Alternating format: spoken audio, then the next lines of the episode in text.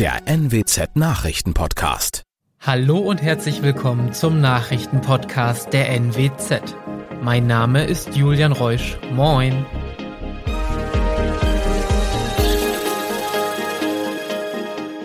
Und das sind die regionalen Themen des Tages. Noch offene Fragen im Fall Joe. Niedersachsen kündigt Entlastungspaket an. Wangerland befürchtet Probleme wegen LNG-Terminal in Wilhelmshaven. Und Busunternehmen in Ostfriesland an Kapazitätsgrenze. Über eine Woche war der acht Jahre alte Joe aus Oldenburg vermisst. Er wurde in der Kanalisation gefunden. Er soll durch ein ein Meter breites Ablaufrohr gekrochen sein. Das wirft Fragen auf. Warum ist so ein Einstiegsrohr nicht abgedeckt? Dazu hat sich nun der Oldenburgisch-Ostfriesische Wasserverband geäußert. Demnach seien solche Zugänge in der Regel verschlossen. Allerdings bringe eine solche Sicherung auch Nachteile mit sich. Stärkerer Regen etwa könne dazu führen, dass vergitterte Zugänge durch Gegenstände blockiert werden. Daher sei es immer auch eine Abwägung und Einzelfallentscheidung. Den Fall Joe wolle man nun aber zum Anlass nehmen, vorhandene Sicherungsvorkehrungen zu prüfen. Auch steht die Frage noch im Raum, warum die Personenspürhunde der Polizei nicht angeschlagen haben, obwohl mehrmals in der Nähe gesucht wurde. Das könne man zum jetzigen Zeitpunkt noch nicht sagen, heißt es auf NWZ Nachfrage von der Polizei. Das Land Niedersachsen will Bürgerinnen und Bürger bei den steigenden Energiekosten weiter entlasten. Ministerpräsident Stefan Weil hat Gespräche um ein weiteres Entlastungspaket nach der Sommerpause angekündigt. Der SPD-Politiker sagt, dass die bisherigen staatlichen Unterstützungsmaßnahmen nicht ausreichen würden. So hätten auch Rentnerinnen und Rentner das Energiegeld von 300 Euro bekommen müssen. Weil sprach von einer ernsten Situation. Man habe es mit zwei Krisen zu tun, der Sorge vor der Energieknappheit und der Sorge vor explodierenden Preisen. Wie genau das neue Entlastungspaket aussehen soll, wurde nicht gesagt. Das Wangerland äußert Bedenken im Zusammenhang mit dem im Bau befindlichen LNG-Terminal vor Hugsiel. In einer ersten Stellungnahme geht es der Gemeinde darum, dass das Projekt nicht den Tourismus beeinträchtigen dürfe. Die Gemeinde lebe von dem Tourismus. Der Strand und die Häfen seien ein Aushängeschild. Es gibt die Befürchtungen, dass die Strandnutzung ähnlich wie im Vosslapper Groden eingeschränkt werden könnte. Dort kann das östliche Hochsmeer nicht erweitert werden.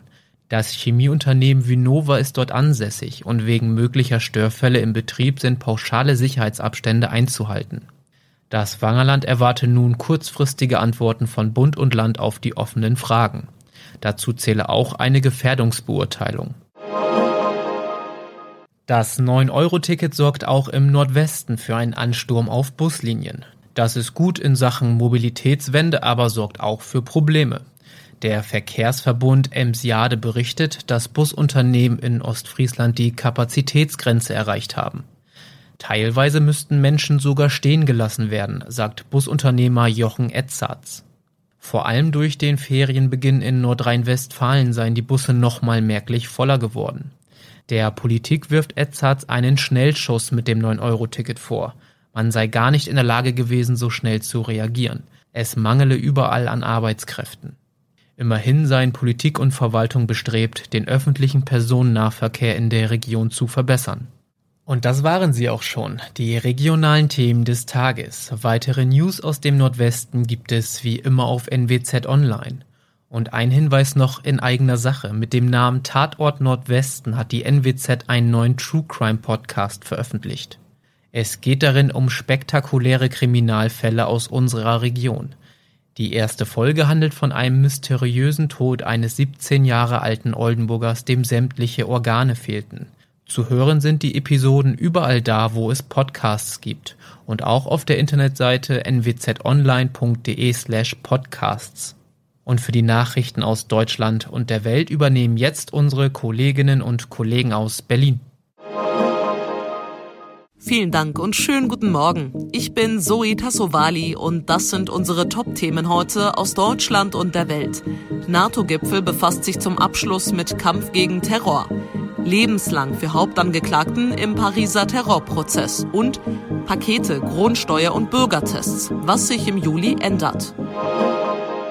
Als Reaktion auf den russischen Angriffskrieg in der Ukraine will die NATO ihre Kampfkraft massiv erhöhen. Auf dem Gipfel in Madrid wurde gestern ein neues strategisches Konzept beschlossen. So soll die Zahl der Soldaten in hoher Einsatzbereitschaft von 40.000 auf 300.000 erhöht werden. Außerdem will das Bündnis Finnland und Schweden als neue Mitglieder aufnehmen. Zum Abschluss des Gipfels heute steht der Kampf gegen Terrorismus im Fokus. Heute soll es beim NATO-Gipfel um die Lebensmittelkrise gehen, die der russische Angriffskrieg gegen die Ukraine ausgelöst hat. Konkret stehen dabei zum Beispiel Länder wie Somalia im Mittelpunkt, in denen eine Hungersnot herrscht. Außerdem wollen sich die NATO-Partner mit Terrorgefahren beschäftigen, die von Gebieten südlich der Allianz ausgehen. Dort sind unter anderem die Terrornetzwerke Al-Qaida und Islamischer Staat aktiv. Auch der zunehmende Einfluss Russlands und Chinas auf Afrika stehen auf der Tagesordnung. Sarah Geiserde, Brüssel. Frage noch an Julia Macher in Madrid. Julia, wie nehmen die Madrilenen den NATO-Gipfel auf? Gibt es Proteste? Es gab am Abend zwei kleine unangemeldete Protestmärsche in Madrid. Ein paar Dutzend Teilnehmer aus dem linken Spektrum skandierten dabei gegen die NATO und ihre Aufrüstungspläne. Zu Zwischenfällen mit der Polizei kam es nicht. Und die Madrider und Madriderinnen scheinen sich über die gesperrten Straßen und die in Dauerschleife über ihnen kreisenden Hubschrauber mehr zu ärgern als über die Inhalte des Gipfeltreffens. Durch die Hauptstadt kommt man als Normalbürger, wenn überhaupt derzeit nur im Schneckentempo. Und wer es kann, hat sich für die Gipfelzeit im Homeoffice verbarrikadiert. Dankeschön, Julia Macher in Madrid. Im November 2015 rissen islamistische Attentäter in Paris 130 Menschen aus dem Leben. Jetzt sind die Urteile gesprochen, bis hin zur höchstmöglichen Strafe, die es in Frankreich gibt. Aber einige Fragen bleiben. Dorothea Finkbeiner in Paris. 19 von 20 Angeklagten wurden schuldig gesprochen, darunter Salah Abdeslam. Welche Strafe hat er bekommen und war das so erwartet worden? Es war natürlich erwartet worden, dass er eine hohe Gefängnisstrafe bekommt, dass es lebenslang ohne die Möglichkeit zur Haftverkürzung vor Ablauf von 30 Jahren wird. Das hat er selbst noch versucht zu verhindern, als er am Montag gesagt hat, es täte ihm leid und er sei kein Mörder, aber das hat das Gericht klar anders gesehen. Zur Erinnerung, Salah Abdeslam hat damals bei den Vorbereitungen der Anschläge geholfen, dann aber in Paris selbst seinen Sprengstoffgürtel, der defekt war, nicht gezündet und so als einziges Mitglied des damaligen Terrorkommandos überlebt. Doro, wer ist eigentlich dieser Salah Abdeslam als Person? Also was ist sein Hintergrund? Seine Geschichte ähnelt so ein bisschen der, wie man sie oft bei islamistischen Attentätern hört. Aufgewachsen in einem ärmeren Stadtteil von Brüssel, marokkanische Wurzeln, war früher vor allem als haschischrauchender Kleinkrimineller bekannt. Einer seiner Anwälte hat ihn mal als dumm wie ein leerer Aschenbecher beschrieben. Hier am Pariser Gericht hat man sehr unterschiedlich erlebt. Mal hat er sich stolz zum Kämpfer der Terrorgruppe Islamischer Staat erklärt. Später hat er sich unter Tränen bei den Opfern entschuldigt. Sind denn die Opfer, also die Überlebenden und Angehörigen der Ermordeten, mit diesem Prozess, mit den Urteilen zufrieden? Das Wichtigste an diesem Prozess war für die meisten, dass jeder, der wollte, dass hunderte Opfer ihre Erlebnisse erzählen konnten. Wie direkt neben ihnen der Partner erschossen wurde, wie sie verzweifelt nach ihren Kindern gesucht hatten, wie sie heute noch, sobald ein Luftballon platzt, in Panik geraten. Und das hat vielen geholfen, wie auch einer der Überlebenden, Bruno Poncet, zu BFM TV gesagt hat. Vor allem werde ich jetzt mein Leben wieder weiterleben können mit mehr Kraft. Das eigentliche Strafmaß war den meisten da gar nicht so wichtig. Wie haben eigentlich diese Terroranschläge das Leben in Frankreich verändert? Dein Leben? Also es sind Kleinigkeiten. Mein Sohn ist am Abend zu dem Konzert ins Bataclan, also in die Konzerthalle, wo die Terroristen damals ein regelrechtes Blutbad angerichtet haben. Und es ist natürlich toll, dass dort und überall die Leute wieder Spaß haben. Aber ich hatte schon so ein undefinierbar mulmiges Gefühl, als er hinging. Und so geht's vielen hier. Es patrouillieren auch noch immer mehr Polizisten und Soldaten auf den Straßen als vorher und die Bevölkerung ist mehr gespalten. Das Misstrauen gegenüber Muslimen oder Leuten, die anders sind, ist bei vielen größer geworden. Eine weitere Verurteilung gab es in New York. Der frühere Pop-Superstar R. Kelly ist wegen Missbrauchs zu 30 Jahren Haft verurteilt worden. Reglos und mit hängendem Kopf nahm der frühere Pop-Superstar das Strafmaß auf. Selber äußern wollte er sich dazu nicht. Bis zuletzt hatte seine Verteidigung noch versucht, die Strafe zu mildern. Kellys Kindheit sei von Armut, Gewalt und sexuellem Missbrauch geprägt gewesen. Trotz allem sei er zu einem Musikgenie geworden und habe der Gesellschaft viel zurückgegeben. Aber Richterin Ann folgte komplett der Staatsanwaltschaft und argumentierte, Kellys Taten seien kalkuliert, sorgfältig geplant und jahrzehntelang ausgeführt worden. Die Strafe bedeutet, dass der 55-Jährige wohl einen großen Teil seines restlichen Lebens im Gefängnis verbringen wird. Zudem stehen in anderen Teilen der USA noch weitere Prozesse gegen ihn an. Aus New York, Christina Horsten. Im Juli ändern sich viele Dinge, die den Alltag und den Geldbeutel von Millionen Menschen direkt betreffen. Zum Beispiel fällt die EEG-Umlage beim Strompreis weg. Ein neuer Kündigungsbutton im Internet soll uns schneller aus Verträgen helfen. Für Mobilfunkkunden soll es Verbesserungen im EU-Ausland geben und vieles mehr. Ronny Thorau, fangen wir doch mal direkt mit der EEG-Umlage an. In normalen Zeiten wäre das ja eine echte Entlastung, weil ja dadurch der Strompreis sinkt. Aber in der aktuellen Energiekrise merkt man das kaum, oder? Ja, genau. Das wird bei vielen in der Regel jetzt wieder aufgefressen durch Preiserhöhungen. Viele Stromkunden bekommen ja gerade Post von ihren Anbietern, wo dann so steht, wir müssen den Preis erhöhen, aber zumindest nur begrenzt, weil wir eben die wegfallende EEG-Umlage an sie weiterreichen. Übrigens anders als beim Tankrabatt müssen die Stromanbieter das. Ein Tropfen auf den heißen Stein bleibt es aber bei vielen trotzdem. Eine ziemlich komplizierte Änderung, die aber Millionen trifft, ist die neue Grundsteuererklärung. Ja, da geht es um so beängstigende Bürokratie-Namensblüten wie Flurnummer oder Bodenrichtwert, aber auch ums halbwegs verständliche Baujahr, die Wohnfläche und ähnliches, je nach Bundesland. Immobilienbesitzer müssen das jeweils jetzt wegen eines Bundesverfassungsurteils zur Grundsteuer ihrem Finanzamt melden.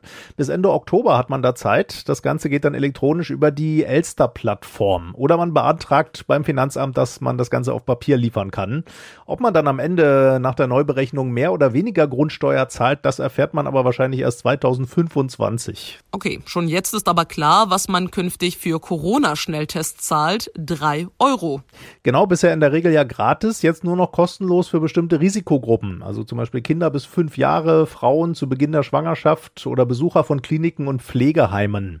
Alle anderen zahlen nun in der Regel drei Euro pro Test. Immunologe Carsten Watzel findet das die Sache aber wert. Ich glaube, eine 3-Euro-Beteiligung ist sehr moderat. Äh, ich würde es trotzdem jedem natürlich empfehlen, wenn er Symptome hat, dass er sich testen lässt. Und auch ohne Symptome lohnt sich ja vielleicht ein Test zum Beispiel vor größeren Konzerten in Innenräumen oder vor größeren Familienfesten oder Besuchen bei älteren Menschen. Gut, die weiteren Änderungen im Juli können wir ja auch noch kurz durchgehen. Manches bringt uns was, anderes kostet uns was. Genau, wir zahlen zum Beispiel drauf bei DHL-Paketen, zum Beispiel 50 Cent mehr für ein 2-Kilo-Paket und teilweise Teilweise wird das deutlich teurer bei Sendungen ins Ausland. Sparen können wir dagegen beim Telefonieren im Ausland, vor allem im EU-Ausland, zum Beispiel ja jetzt im Urlaub. Da gilt nämlich jetzt nicht nur weiter das in der EU kostenlose Roaming, sondern man hat jetzt auch Anspruch auf die gleiche Qualität. Also zum Beispiel auf 5G, wenn man auch hier in Deutschland einen 5G-Vertrag hat. Und noch eine praktische Verbesserung, alte Elektrogeräte, die müssen jetzt auch Supermärkte und Discounter zurücknehmen, wenn sie solche Geräte mehrmals im Jahr verkaufen. Wir haben in diesem Podcast diese Woche schon über unsere Rechte beim Flug, Hotels oder Mietwagen gesprochen. Heute geht's in unserem Tipp des Tages um Versicherungen. Carolina Voital vom Europäischen Verbraucherzentrum Deutschland. Wie sieht das denn mit meiner Krankenversicherung aus? Was muss ich da beachten, bevor ich ins Ausland reise? Die Tatsache, dass man im Heimatland krankenversichert ist, bedeutet noch lange nicht, dass dies auch in allen Fällen im EU-Ausland ähm, der Fall ist. Es gibt hier zwar die EHIC, diese europäische Krankenversicherungskarte, die haben sicher schon alle gesehen, aber das ist eben kein Freifahrtschein, sondern ähm, soll vor allem in Notfällen eben eine ambulante oder auch stationäre Behandlung sicherstellen. Aber man muss einfach wissen, ähm, es werden hier nicht alle Kosten automatisch übernommen, so dass es ganz wichtig ist, diesen Schutz vor der Reise entsprechend zu kontrollieren. Und wie rechnen Kliniken und Ärzte das vor Ort ab mit meiner Versicherung?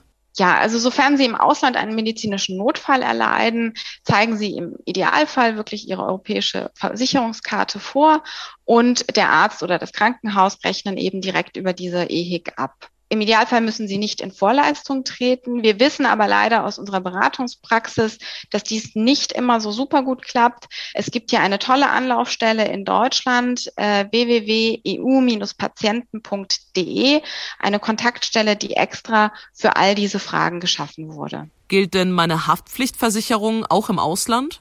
Das ist eine ganz spannende Frage. Das ist nicht gesetzlich einheitlich geregelt, sondern hängt in der Tat von den konkreten Versicherungsbedingungen ab, die ich abgeschlossen habe. Ähm, man kann aber sagen, dass bei Kurzaufenthalten oder Aufenthalten in der Regel bis zu einem Jahr die private Haftpflichtversicherung auch im EU-Ausland gilt. Wichtig ist, dass Sie hier in Kontakt treten mit ihrer Versicherung, sie darüber informieren, was sie vorhaben und sich vor allem auch ähm, schriftlich bestätigen lassen, dass die Versicherung bei dem geplanten Aufenthalt weiter gilt. Telefonische Auskünfte lassen sich auch hier im Streitfall in der Regel äh, nicht nachweisen. Viele Fußballfans zählen vermutlich die Tage. Im Bremer Weserstadion will Stürmerlegende Claudio Pizarro ein Abschlussspiel veranstalten, in drei Abschnitten von 30 Minuten werden eine Werder, eine Bayern und eine internationale Auswahl aus der Karriere des Peruaners gegeneinander antreten. Am 24. September soll das Abschiedsspiel sein. Mit dabei sind unter anderem Ex-Spieler Ailton, Frank Baumann, Clemens Fritz, Hugo Almeida, Thorsten Frings und Tim Borowski. Beim FC Bayern hofft er auf Ex-Spieler Bastian Schweinsteiger und Owen Hargreaves sowie auf Nationalspieler Thomas Müller. Ein Sponsor verlost außerdem eine sogenannte Wildcard, bei der können sich Fans um einen Platz in den Teams bewerben. Also wenn Sie am 24. September Zeit haben und auch Lust haben, mit einigen Fußballlegenden zu spielen, dann los, ich drück Ihnen die Daumen. Soweit aber erstmal von mir für heute. Ich bin Zoe Tassovali und wünsche Ihnen einen schönen Tag.